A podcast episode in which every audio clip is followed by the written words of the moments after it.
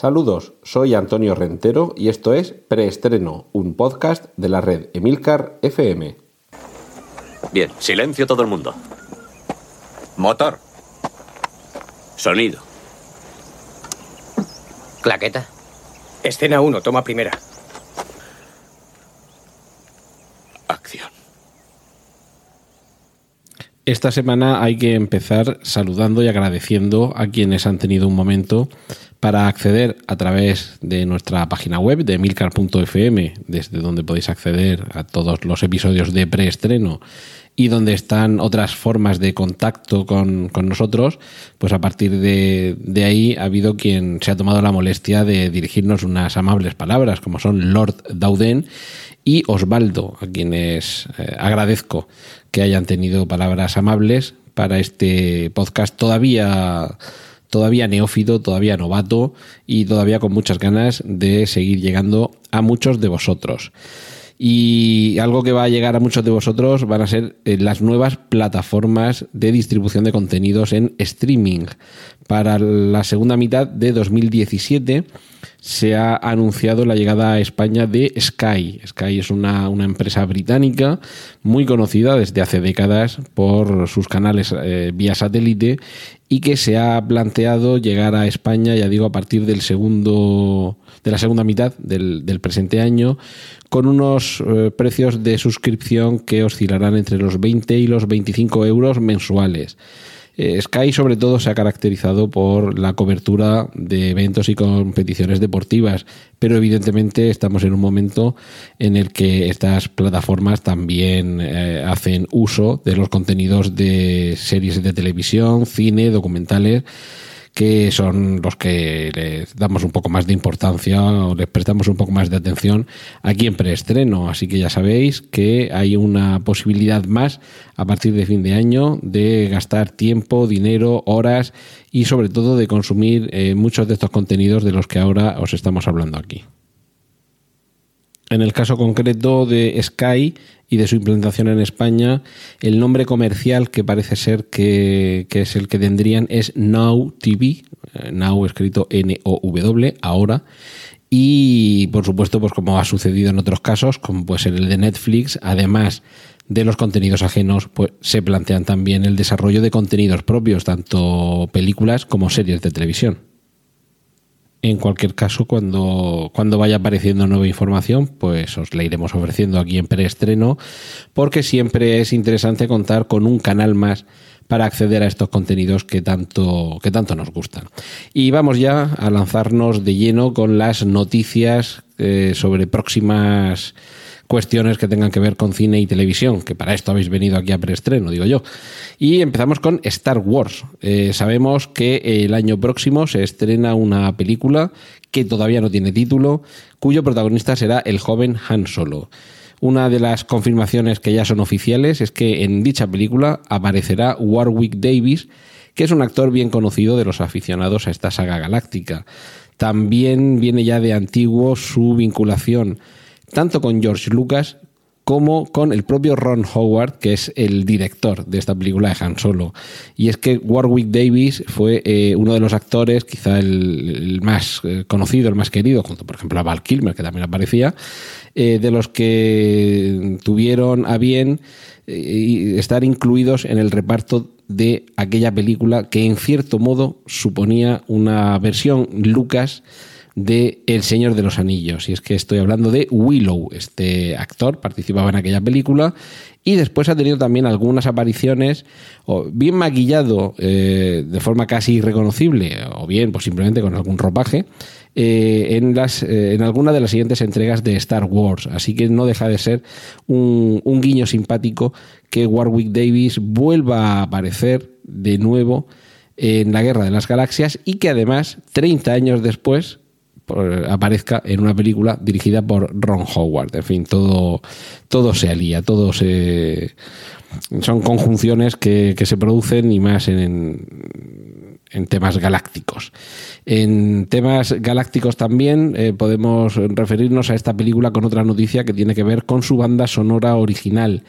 Eh, la película, todavía sin título, insisto, de Han Solo, va a tener como compositor a John Powell, un, director que ha estado, por ejemplo, en, títulos como Shrek o Kung Fu Panda, que fue nominado al Oscar en el año 2010 por cómo eh, entrenar a tu dragón y que también se ha encargado de la composición de bandas sonoras de las películas de, algunos de los títulos de la saga de Jason Bourne.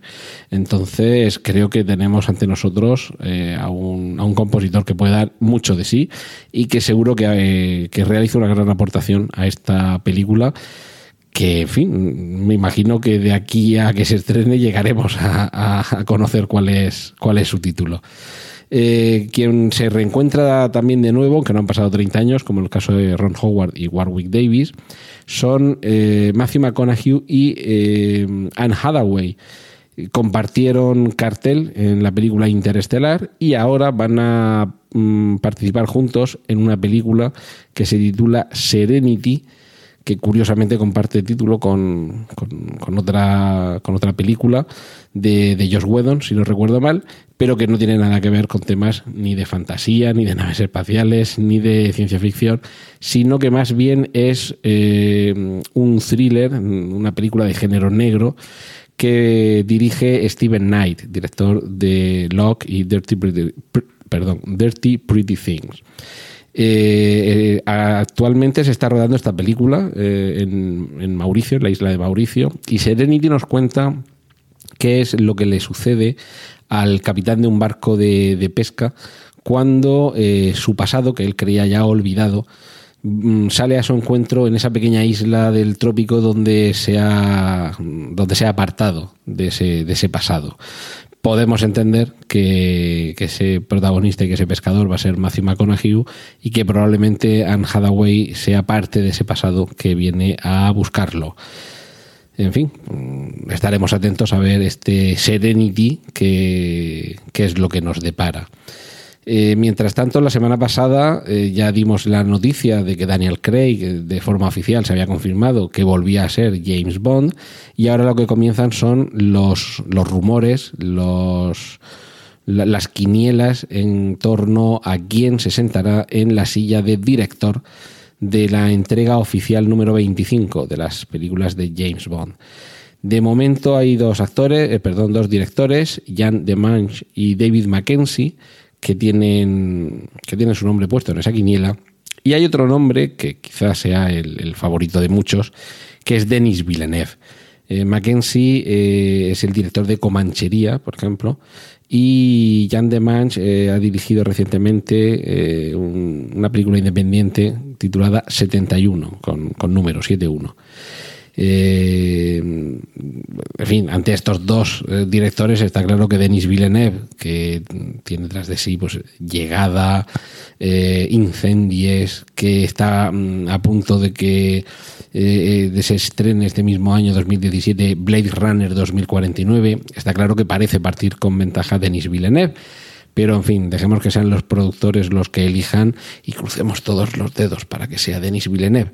El único problema, bueno, en fin, puede haber varios más, pero el, mayor problema o la mayor circunstancia que podría hacer que no fuera Denis Villeneuve quien se encargue de rodar el James Bond número 25 es que eh, Villeneuve también está comprometido con Dune, la adaptación de estas novelas de Frank Herbert que ya fueron llevadas a la gran pantalla por David Lynch hace unas décadas y que, bueno, vuelve otra vez al cine y desde luego Denis Villeneuve es seguramente un, director visionario muy capaz de hacer una adaptación que además probablemente no sería de una única película, sino que daría pie seguramente a toda una, a, toda una saga.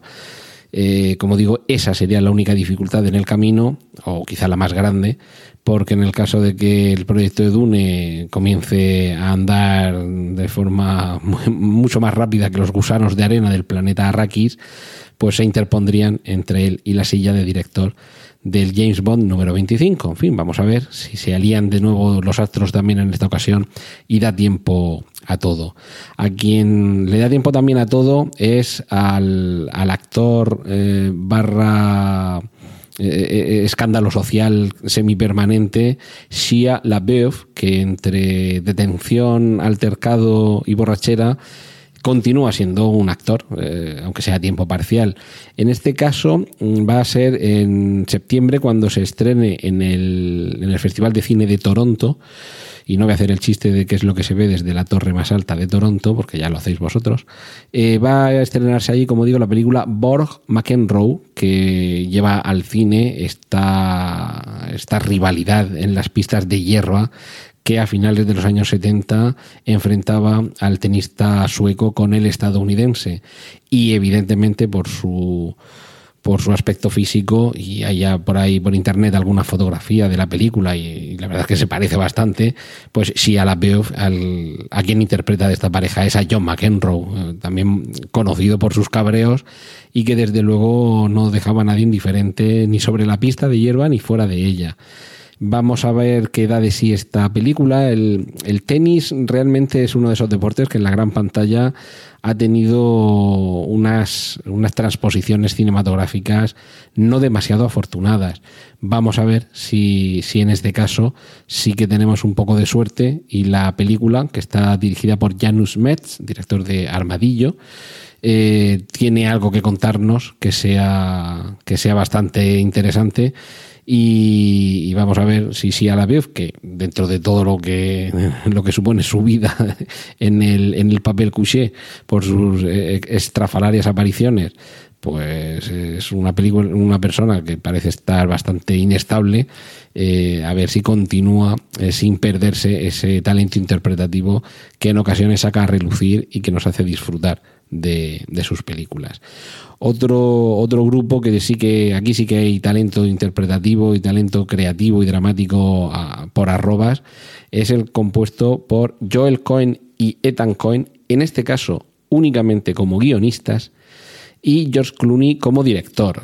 En fin, George Clooney es un director, vamos a dejarlo competente, no es eh, un grandioso de la dirección, no va a pasar a la historia como un clásico revelado tras muchos años de ser un gran actor como podía ser Clint Eastwood, pero es bastante, bastante competente.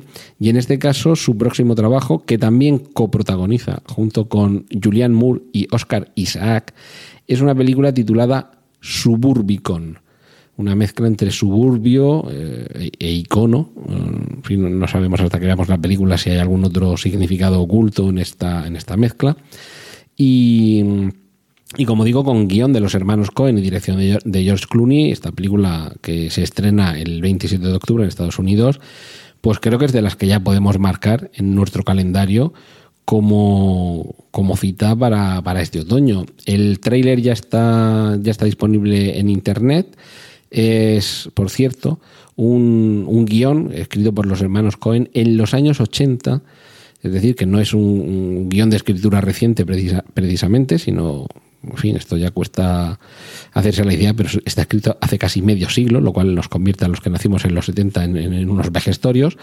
Y eh, tiene que ver pues, con un grupo de personas que tienen un carácter y una forma de ser más bien horrorosa y que precisamente se caracterizan por eh, hacer otras cosas horrorosas a otras personas de su entorno. La ambientación en los años 50 probablemente beneficia esa puesta en escena habitual de George Clooney, que sí que es cierto que, que, quizá no sea, como decía antes, un gran director, pero sí que parece bastante eficiente y bastante cómodo cuando, cuando la ambientación de la historia transcurre en, en esa época de mediados del siglo pasado en Estados Unidos y vamos a esperar, vamos a esperar. En cualquier caso, siempre es eh, interesante tener dentro de dentro de del yo lo diré, del cartel anunciador pues a nombres como George Clooney dirigiendo, Joel y Cohen eh, al guion y eh, como protagonistas Julianne Moore, Oscar Isaac y el protagonista de la función que es Matt Damon. Continuamos contando películas ambientadas también en, mediados del siglo pasado en Estados Unidos. En este caso, una película titulada LBJ, las iniciales de Lyndon Baines Johnson. Lyndon B. Johnson fue quien sucedió a Kennedy en la presidencia de los Estados Unidos cuando el presidente fue asesinado en Dallas aquel día 23 de noviembre de 1963. En este caso, quien encarna a Lyndon Johnson, además con un trabajo de maquillaje bastante impresionante, es Woody Harrelson, que realmente en los últimos tiempos no lo tenemos demasiado asociado a películas, digamos, más dramáticas, pero en el tráiler que ya puede verse en internet, eh, pues realmente mm, da de sí todo lo que en ocasiones no parecía posible. Es un actor que quizá ha elegido unos papeles, ya digo, poco dramáticos, pero pero en fin, es que también eh, estamos hablando de una película dirigida por Rob Reiner, director de La Princesa Prometida, Cuando Harry encontró a Sally, Misery, es decir, que es un, un director eh, más que bueno y capaz de sacar todo de sí de este actor en una película que nos cuenta precisamente qué es lo que sucede eh, cuando tiene que hacerse cargo del poder eh, en un acontecimiento que evidentemente no estaba, no estaba previsto. El vicepresidente de los Estados Unidos parece que siempre es el repuesto, pero por supuesto nadie eh, piensa que al final tenga que, hacer su papel como sucedió en este caso y, bueno, pues eso es lo que se nos cuenta, más allá del 22 de noviembre del 63, que es lo que sucedió con Lyndon B. Johnson. Por cierto, hemos hablado antes de Denis Villeneuve y su trabajo en Blade Runner 2049 como director. Y esta semana ha saltado la noticia de que esta película, que se estrena en otoño, es decir, que estarán, se supone que ultimando las labores de postproducción, eh, ha habido una nueva incorporación a su banda sonora, es decir, que todavía queda banda sonora por componer de esta película. Hasta ahora los nombres asociados a ese trabajo eran Benjamin Wolfish, quizá no demasiado conocido, quizá sí suene un poquito más Johan Johansson, que por ejemplo se encargó de la magnífica, impresionante banda sonora de La Llegada, eh, la anterior película de Denis Villeneuve. En el caso de, de Benjamin Wolfish, ya digo, quizá no suene tanto, pero era el compositor de la película Figuras Ocultas y de It, la nueva eh, adaptación de esta novela de Stephen King, que está también a punto de, llegarnos.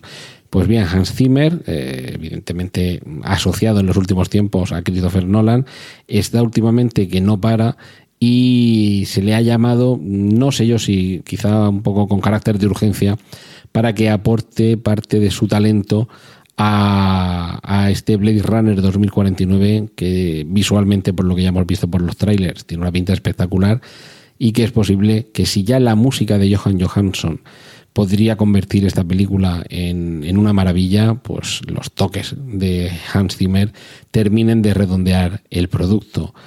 Eh, también sobre Blade Runner 2049 podemos avanzar algo que eh, el propio director, el propio Denis Villeneuve, ha, confirmado, y es que no va a haber voz en off. No vamos a tener eh, narración eh, fuera de la pantalla por parte de, ninguno de los protagonistas, como sí sucedió en el montaje original que se pudo ver de, de Blade Runner y que posteriormente con la, con la versión del director desaparecería. Parece que Denis Villeneuve eh, es más proclive a que no tengamos una, una guía que nos vaya llevando un poco de la mano en forma de voz en off.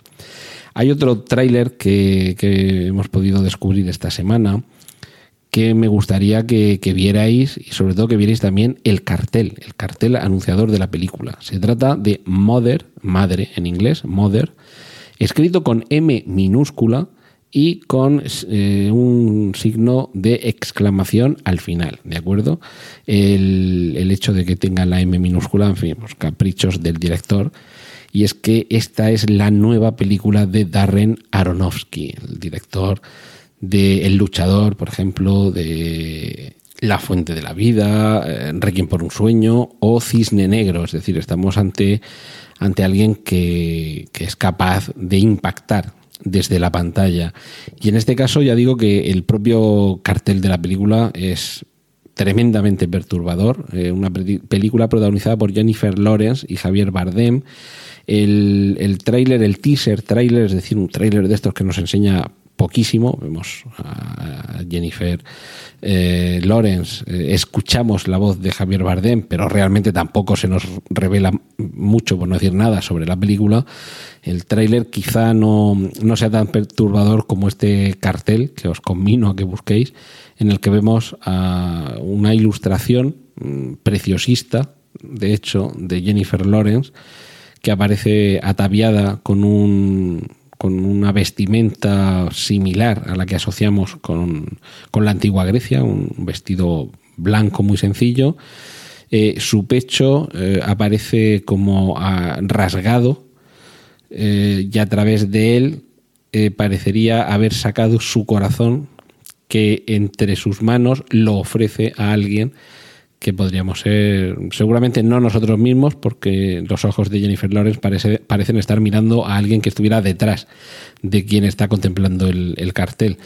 Eh, y todo esto rodeado de una vegetación exuberante en la que se ven pues, plantas eh, exóticas eh, parecidas a, orquídeas y todo con unas con unas letras, con unas decoraciones, con unas filigranas muy muy peculiares. En fin, es Darren Aronofsky, vamos a, vamos a dejarlo ahí. Eh, si habéis visto El Cisne Negro, por ejemplo, pues ya sabéis este señor cómo es capaz de, huir o de hacer que sus personajes huyan de la realidad para, para, sorpresa del espectador. Entonces, con este, con este cartel, con esta Jennifer Lawrence que parece ofrecer su corazón arrancado de su pecho eh, a, no sabemos muy bien quién, eh, parece que la película desde luego va a ser mm, un drama y no sé yo si un drama eh, que coquetee con el género del terror. Y una película de terror con Darren Aronofsky, con Jennifer Lawrence y con Javier Bardem, creo que no hay que perdérsela. Así que tened eh, bien presente este título, Mother, Madre, y por las razones que sean, que no sé si llegaremos a enterarnos, se escribe con M minúscula. Ya ahí, ahí queda para que veáis que aquí en preestreno cabe todo, hablamos de, de un director tan peculiar como Darren Aronofsky.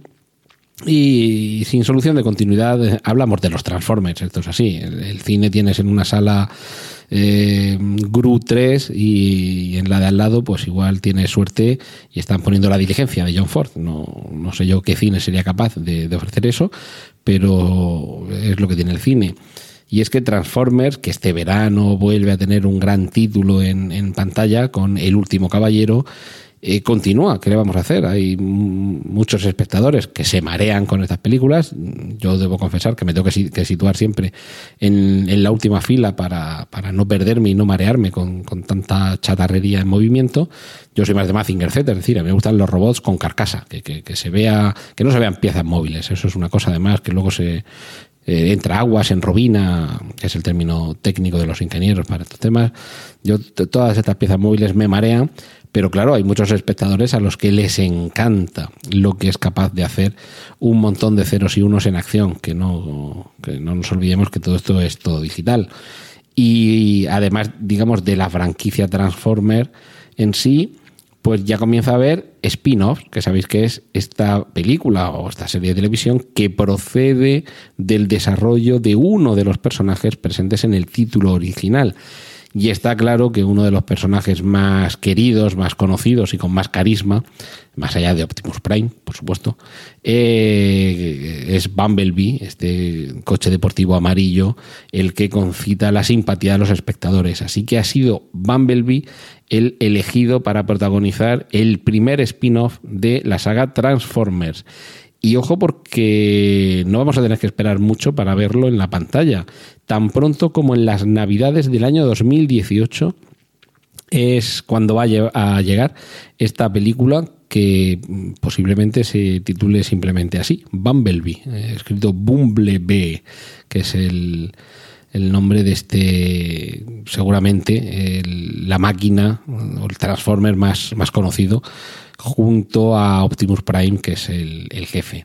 Además, en esta película de Bumblebee, eh, junto a otros actores, quien parece que va, que va a estar no como protagonista principal, pero sí como uno de los, de los principales, va a ser el eh, actor barra luchador de lucha libre eh, americana John Cena, John Cena Con lo cual, pues ya sabemos qué es lo que ofrece esta película a sus espectadores.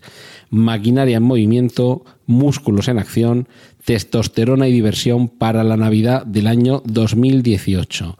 Y eh, lo que lo que se ha podido conocer también, porque en fin, cada una de estas noticias yo las estoy agrupando, pero, pero han sido eh, conocidas en días distintos, han aparecido en Internet en días distintos, lo que también sabemos es la, la premisa argumental de este spin-off de Transformers. Nos vamos al año 1987, cuando Bumblebee encuentra refugio en, un, en una chatarrería dentro de una pequeña ciudad costera de California donde un joven eh, que, se llama Charlie y que lo interpreta Hailey Steinfeld, que está a punto de cumplir 18 años y está en esa edad tan complicada, sobre todo en los años 80, creedme, eh, que supone el, momento de encontrar tu lugar en el mundo.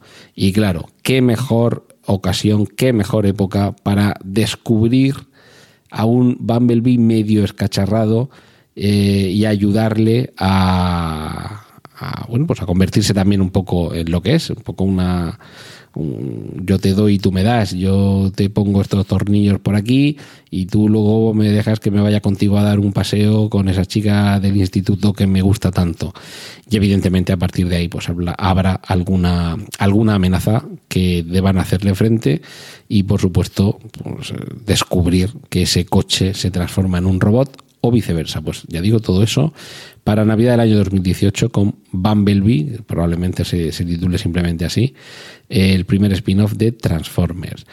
Eh, por volver un poquito a, derroteros un poco más dramáticos en el buen sentido, vamos a hablar de una película que una película de Netflix que se llama What Happened to Monday. ¿Qué le sucedió al lunes? Es un thriller de ciencia ficción dirigido por Tommy Wirkola que tienen su haber una película que quizás os haga salir corriendo, que es Hansel y Gretel, Cazadores de Brujas.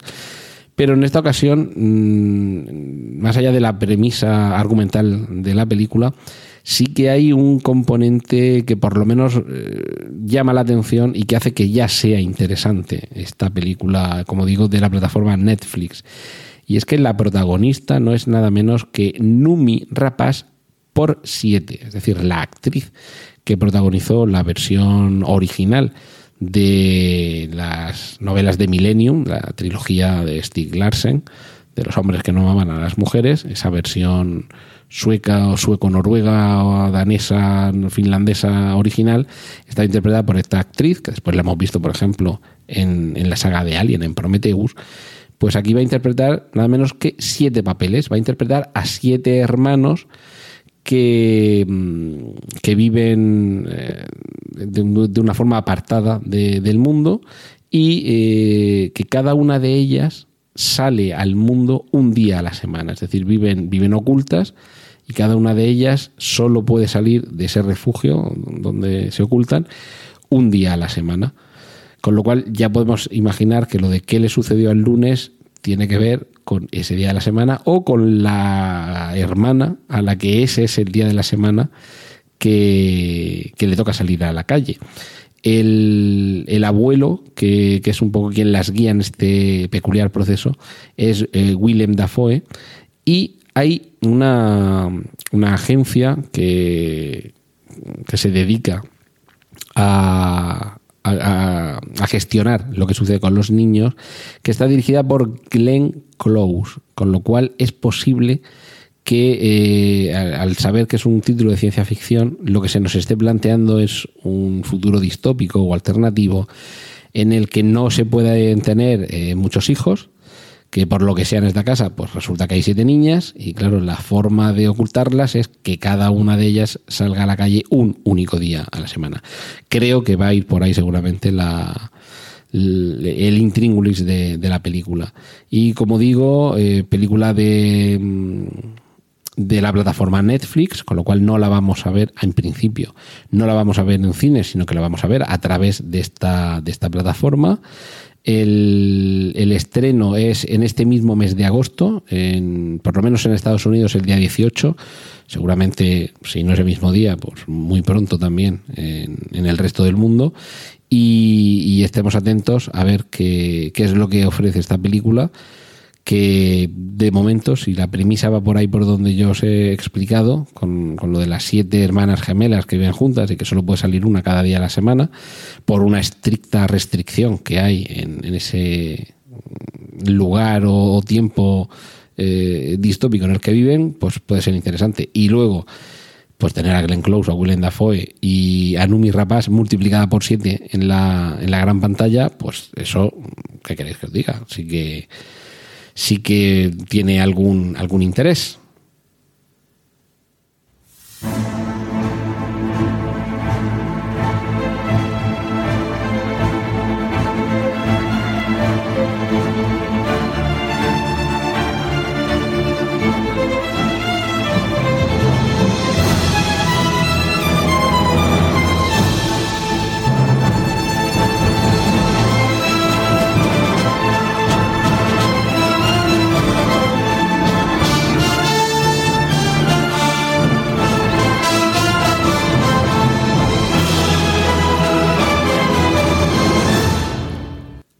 Con alrededor de 800 millones de dólares recaudados en todo el mundo, no cabe duda que Wonder Woman es la película de este verano.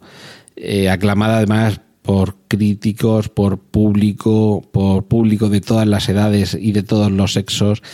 Tanto es así que ya hace unas semanas os contamos aquí en preestreno que se había dado luz verde de forma oficial a la, a la segunda parte de Wonder Woman y ahora lo que sabemos es que Warner Brothers, que es el estudio que está detrás de esta película, se está tomando muy en serio eh, promocionarla para la carrera en los Oscars. Aquí habría que explicar que, bueno, los, los, estudios deciden por cuáles de sus películas eh, apostar. Eh, además, pues, dirigir unas a distintos apartados, pues interpretativos, técnicos, efectos especiales, dramáticos, director, guion. Y, pues cada año tienen, tienen unas u otras películas con las que poder eh, concurrir a uno o varios apartados. Y curiosamente, eh, las noticias que llegan es que este año en Warner Brothers se lo han tomado muy en serio, eh, que están dispuestos a hacer una campaña por todo lo alto y su propósito es que Wonder Woman sea la primera película del género de los superhéroes que tenga una nominación a mejor película. Eh, evidentemente ya ganar, ganar esa, esa categoría sería el sueño. Pero de momento, a lo que sí que están dispuestos en Warner Brothers es hacer toda la campaña necesaria para que Wonder Woman, como digo, se convierta en la primera película de superhéroes acreedora de una nominación a mejor película en la ceremonia de los Oscars.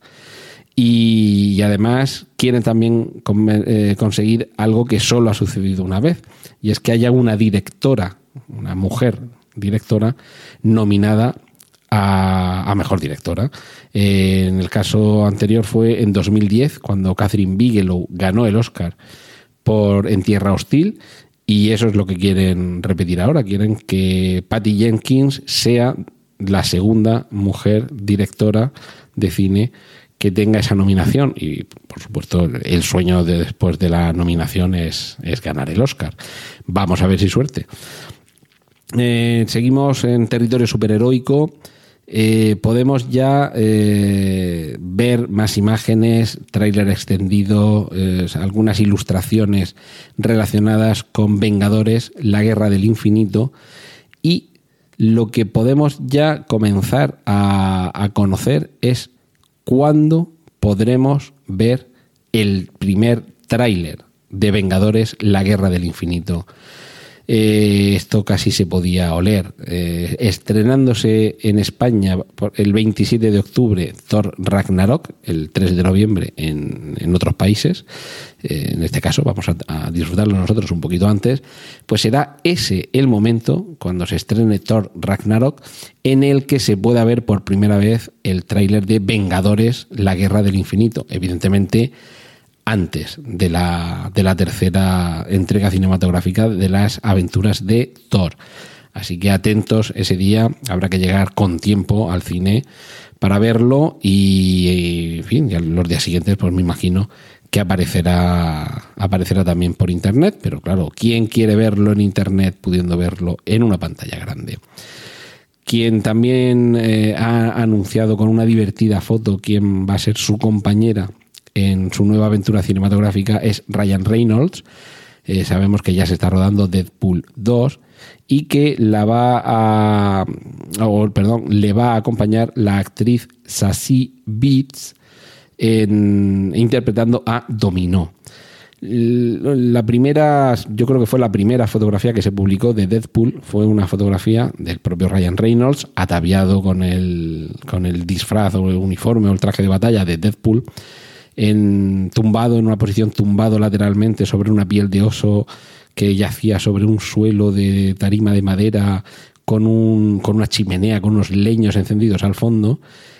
Y bueno, eso de hecho es un homenaje a una famosa fotografía de Bart Reynolds en, en los años 80 o finales de los 70. Y en esa misma pose es eh, como ha aparecido esta actriz, Sassy Beats, eh, ataviada como su personaje Domino y tumbada sobre eh, no una alfombra de piel de oso, sino sobre una alfombra con el traje de Deadpool. Así que visitad la cuenta en Twitter de Ryan Reynolds, que es arroba Van City Reynolds, Van V-A-N City C-I-T-I y Reynolds, como el papel de aluminio.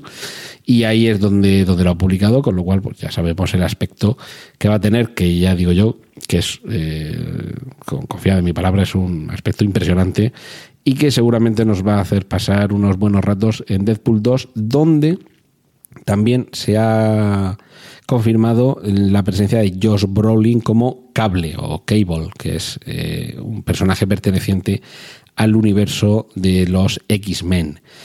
Quien, bueno, Ryan Reynolds, esta foto está claro que no se le ha escapado, sino que la ha puesto con toda su intención.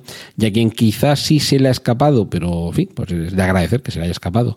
Una pequeña dosis de información que quizá no estábamos todavía autorizados a conocer es a Tom Holland, el protagonista de la última entrega cinematográfica de Spider-Man, Spider-Man Homecoming, que en una entrevista eh, literalmente ha comentado que, bueno, hablando sobre su, sobre su trabajo y sobre los retos eh, interpretativos, que explica que hay todavía margen para que Peter Parker y especialmente Spider-Man crezca en las dos siguientes películas.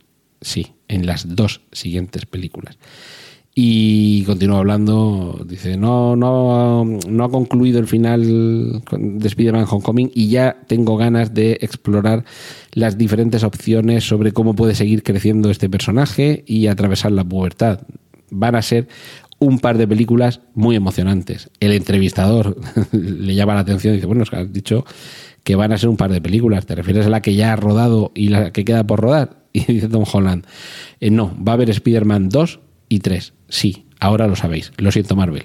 Es decir, que, que parece ser que lo que sí que estaba confirmado, que era una continuación de este Spider-Man Homecoming, además de la aparición de tanto del personaje como del actor en una de las entregas de Los Vengadores, pues parece que ya hay otra película más, o seguramente es que le habrán contratado, y ya lo que queda por ver es si estará integrada en el universo Marvel, es decir, igual que en Spider-Man Homecoming aparece el personaje de Tony Stark, interpretado por Robert Downey Jr., y habrá que ver en la segunda película mm, de esta nueva iteración de Spider-Man. Es más que posible que aparezca algún otro personaje del universo que ya conocemos, del universo cinematográfico Marvel. Y nos queda por saber si en esa tercera película, que Tom Holland por su cuenta y riesgo ha confirmado que existe, vamos, existe el proyecto, pues queda por ver si, si va a haber alguna referencia al universo Marvel o ya Spider-Man se independiza. Eh, continuamos con los superhéroes. Eh, muy rápidamente, vídeo de teaser trailer muy cortito, divertido, de Ant-Man and the Wasp, eh, Ant-Man y la, y la avispa. Un pequeño teaser trailer que avanza que ha comenzado la producción. Es decir, que todavía no ha comenzado a rodar, pero ya nos han dejado un teaser trailer, ya digo, muy, muy divertido y que ya pues, nos hace tener ganas de que llegue el 6 de julio de 2018, que es cuando se estrena. Y concluimos la, la parte superheroica con Ian McShane, un, un actor que lo hemos visto en la pequeña pantalla actualmente tiene American Gods en, cartel porque acaba de concluir su primera temporada. Y bueno tiene una trayectoria más, eh, más bien larga tanto en, cine como en televisión que se apunta al reinicio de Hellboy. En fin, lo, lo, metemos un poco en la parte de superhéroes y cómics, porque habría aquí que, discutir mucho sobre si Hellboy es un superhéroe o, simplemente una criatura del Averno con poderes extraordinarios y sobrenaturales, pero lo cierto es que esta, mm, eh, en fin, de las dos eh, primeras entregas de Hellboy que eh, las dirigía Guillermo del Toro, en esta nueva película Guillermo del Toro va a estar mm, apartado de la labor de, director y en todo caso sería solamente productor. Ya sabemos que, hay un nuevo actor que, es el que va a hacer de, Hellboy, que es quien interpreta al sheriff de policía de la serie Stranger Things. Y eh, ahora sabemos que Ian McShane va a participar también en este nuevo Hellboy, aunque todavía es pronto para saber qué personaje va a ser el que, el que va a interpretar, pero como siempre decimos, eso os lo contaremos más adelante, el día que se produzca esa noticia, aquí en preestreno cortinilla de estrella y... Nos vamos a la pequeña pantalla. Eh, Jared Harris, actor que lo hemos visto también en pequeña pantalla, en Mad Men, pero también muy conocido por su participación en, en la segunda de las películas de Sherlock Holmes, de Vidas a Guy Ritchie, se va a encargar de protagonizar una miniserie producida por la HBO de solamente cinco capítulos que se llama Chernobyl y que con ese nombre pues ya podemos imaginar por dónde van a ir los derroteros de lo que nos van a contar. Eh, Jared Harris va a interpretar a Valery Legasov, que fue el científico soviético elegido por el Kremlin para investigar el accidente que tuvo lugar eh, en el año 1987 en esa famosa eh, planta nuclear rusa. además de, este actor, pues tenemos ya el elenco completo que os lo digo no bueno es el, el, elenco perdón es el elenco completo de producción y demás que vamos os puedo decir los nombres pero lo más seguro es que no, no sonará ninguno así que nos lo vamos a, ahorrar pero en cualquier caso que HBO produzca una miniserie y que la encabece Jared Harris sobre un tema tan interesante como Chernobyl y sobre eh, la dramatización de la investigación que la, que la Unión Soviética realizó sobre este incidente, pues eh, parece bastante, bastante prometedor. Así que estaremos atentos porque ya digo, esto se ha mm, anunciado el inicio del rodaje eh, para la primavera del año 2018. Así que nos queda todavía mucho tiempo por delante para, para poder verla, pero como digo, ya os informaremos de ello. Hay una, una saga literaria que ha tenido mucho éxito tanto en las librerías como luego en su transposición al cine. Estamos hablando de Crepúsculo. Pues bien, la, autora de estas novelas, Stephanie Meyer, ahora se pasa a la televisión en la cadena Starts, con, una Z al revés. Eh, es donde se va a estrenar The Rook, la historia de una, de una mujer joven que se despierta en un parque de Londres con, con amnesia, sin recordar nada, rodeada de cadáveres y llevando unos guantes de látex. A partir de ahí tendrá que huir, está perseguida por una serie de adversarios oscuros y paranormales que quieren, quieren aprovecharse de las particulares habilidades que descubrirá que posee esta, esta mujer. Y todo esto con un trasfondo de un servicio secreto británico encargado de lo sobrenatural. Así pintado mmm, parece interesante, pero en fin, que hay que recordar, de Meyer, Crepúsculo, en cualquier momento nos podemos encontrar con vampiros que cuando les da la luz se convierten en gusiluz. Eh, lo que sí que está teniendo de momento muy buenas críticas es la adaptación televisiva de La Niebla, La Niebla de Stephen King, que recordemos que ya tuvo una adaptación cinematográfica y que ahora llega a... Bueno, fue en el año 2007, o sea, hace ya 10 años de, de aquella, de aquella película y ahora llega a la pequeña pantalla eh, con una mm, miniserie que, si no tengo por aquí mal la información, va a ser eh, una temporada de 10 episodios por el momento y quien ya ha podido verla, eh, bueno, hay por ahí trailers en internet eh, y me imagino, porque se está emitiendo en Estados Unidos, que no tardaremos mucho en tenerla por aquí por España.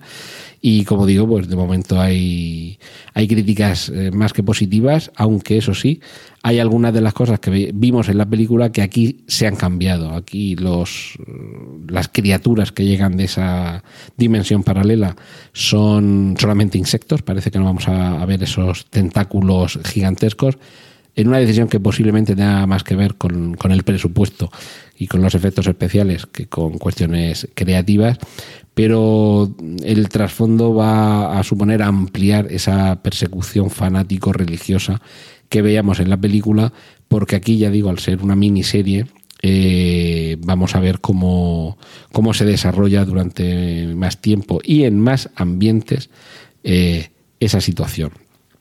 Por cierto, eh, esto tiene que ver con, Stephen King.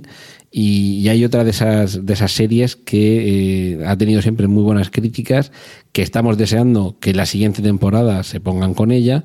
Y estamos hablando de Black Mirror. Ha llegado desde la televisión británica a Netflix en, su anterior eh, temporada, doblando el número de capítulos, de, tres capítulos, han pasado a seis.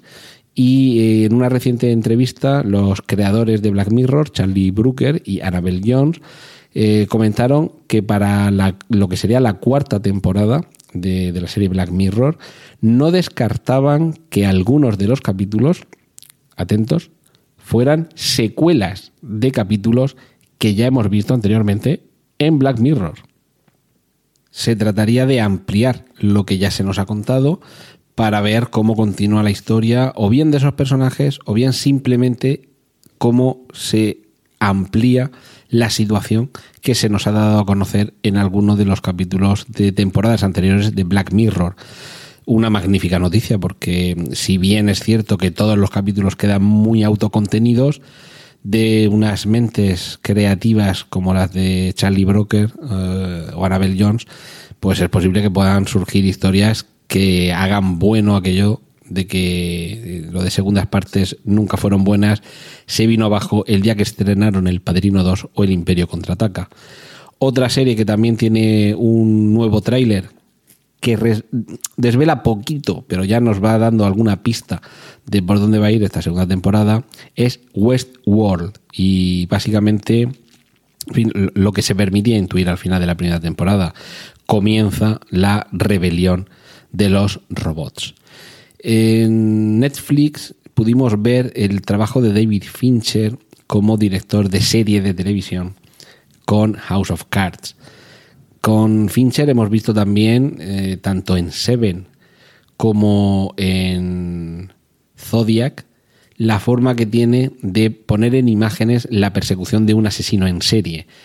Pues bien, grandes noticias. Netflix tiene ya disponible el tráiler y supongo que eh, no tardaremos mucho en, en verlo. A ver, os ah, veo por aquí, me parece que es en octubre, cuando ya podrá verse la serie. Hablo de fechas de Estados Unidos. Es posible que sea también en esa misma fecha cuando se pueda ver aquí en España, y si no, pues algo después. Mind Hunter, literalmente cazador de mentes. Esta serie eh, nos lleva a los años 70, el momento en el que dentro del FBI se plantean crear una unidad de élite dedicada a perseguir a los asesinos en serie. El tráiler es fascinante porque es una mezcla perfecta de lo que vimos en Zodiac y mm, de lo que ya hemos visto en otras películas, pero que siempre nos quedamos con ganas de más, como pueda ser eh, tanto Seven como sobre todo Eh, yo lo diré.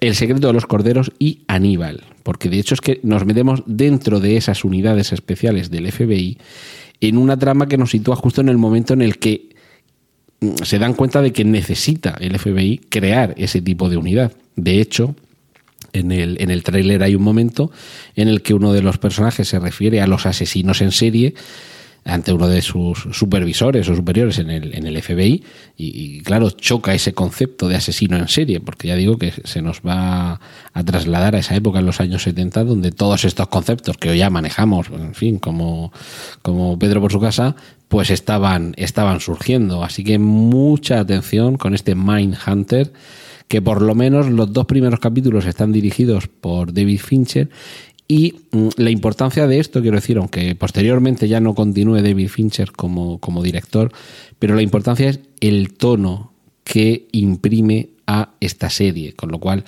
lo, natural es que los siguientes eh, directores se ciñan a esas líneas maestras, a esas directrices que plantea eh, el siempre estimulante David Fincher.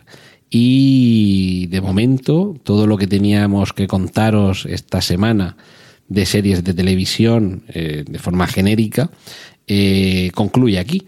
Pero antes de esa parte final que, en estas últimas semanas os, estoy ofreciendo, que tiene que ver con el podcast, eh, quería hacer una, breve reflexión sobre un, un artículo que leí recientemente en el Hollywood Reporter sobre cómo Hollywood está replanteándose su estrategia relacionada con las franquicias. Y es que se ha demostrado en estos últimos años que estas, eh, cuando nos referimos a franquicia, en el ámbito cinematográfico hablamos de personajes, series de personajes, ambientaciones que permiten que haya una sucesión de películas relacionadas con ese mismo elemento.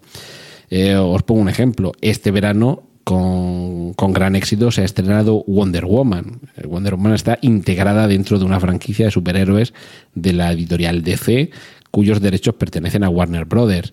También se ha estrenado con mucho éxito Spider-Man Homecoming, eh, en este caso, aunque los derechos pertenecen a Sony, pero compartiendo con, eh, con, los estudios Marvel, que son quienes tienen detrás de sí pues, todos estos títulos de superhéroes de la Marvel de los últimos años, Los Vengadores, Capitán América, Iron Man y demás. Os he hablado hoy mismo de cómo Transformers, más allá de ser una saga, ya se convierte en, una franquicia con spin-off, gracias a la película Bumblebee que se estrenará el año que viene. Mm, eh, este año hemos visto una entrega más de la serie Alien. Eh, también recientemente este verano, eh, La momia, con la que Universal pretende relanzar eh, sus monstruos de la Universal. Drácula, el hombre lobo, el monstruo de la Laguna Negra, el hombre invisible. Todo esto eh, son series de películas que con la momia se supone que quieren reiniciar. Eh, hemos visto también este verano una entrega de El planeta de los simios, que tuvo unos inicios en la década de los 60 y 70, pero recientemente se ha reiniciado esta saga. Este verano hemos visto también Cars 3, continúa. Eh, más, eh, no tan recientemente, pero bueno, hace ya unos cuantos meses tuvimos una entrega más de Fast and Furious que ya anuncia nuevos títulos para el año 2019 y 2021. Hemos visto también este año eh, la tercera parte de Gru, mi villano favorito. En fin, en Hollywood se han dado cuenta de quizá este verano. Fijaos la cantidad de títulos a los que me he referido que hemos visto una entrega en estos últimos meses.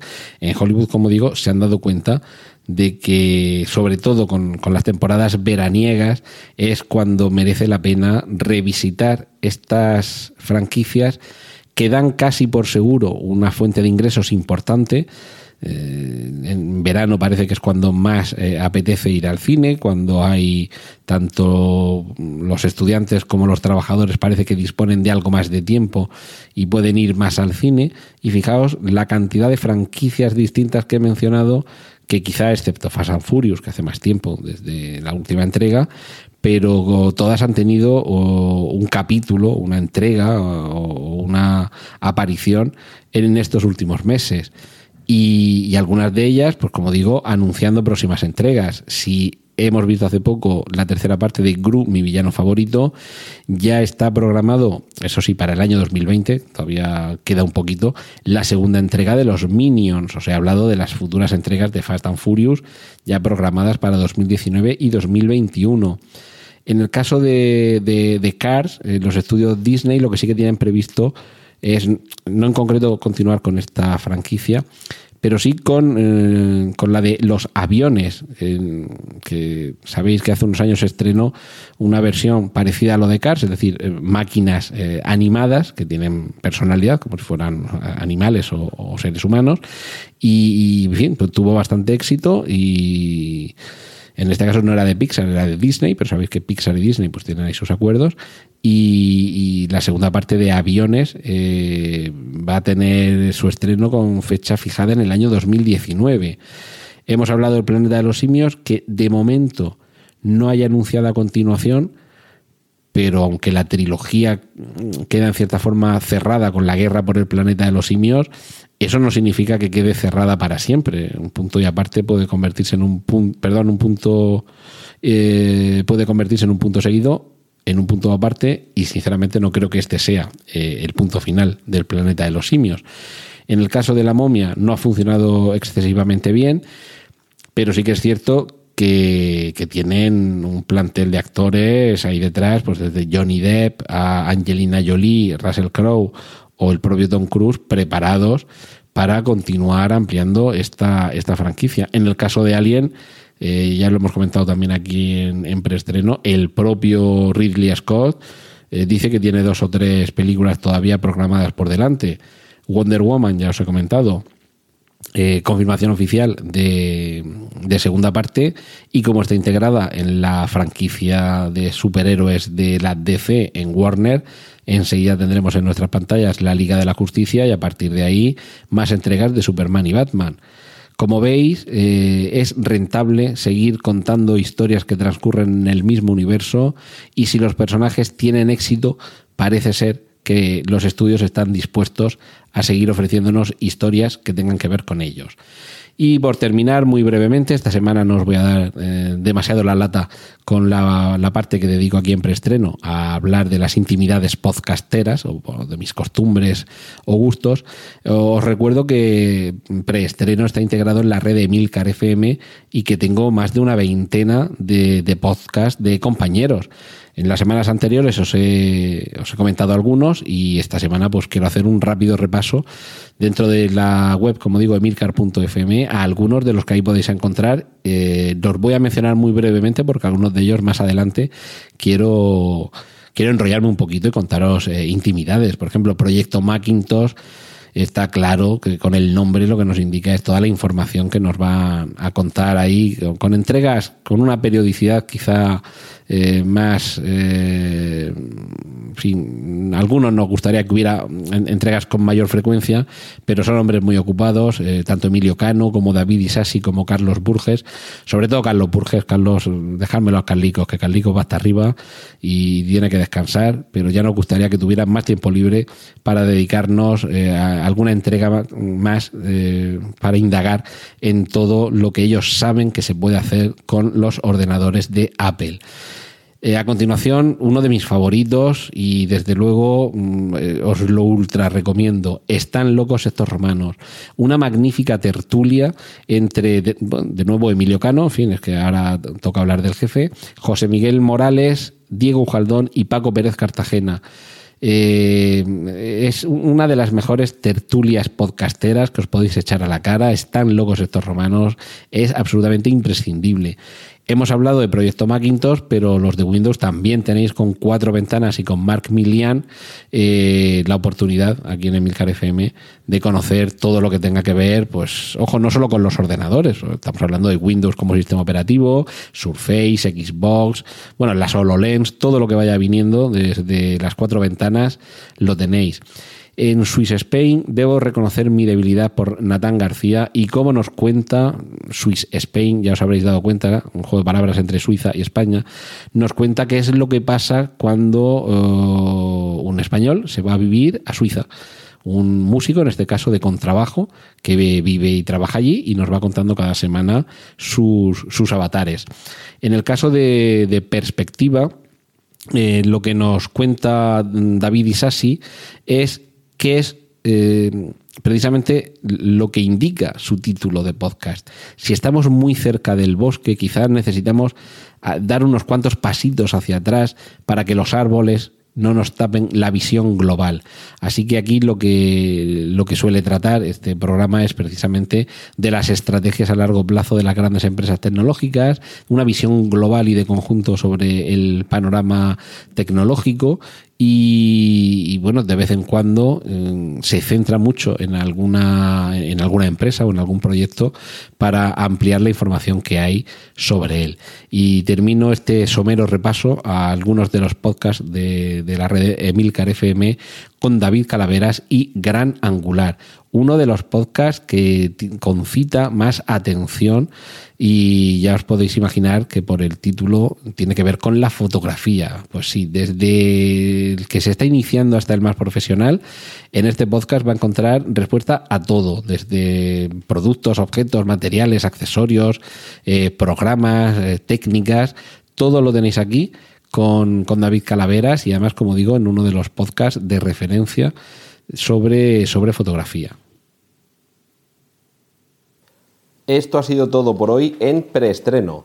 Muchas gracias por la atención prestada.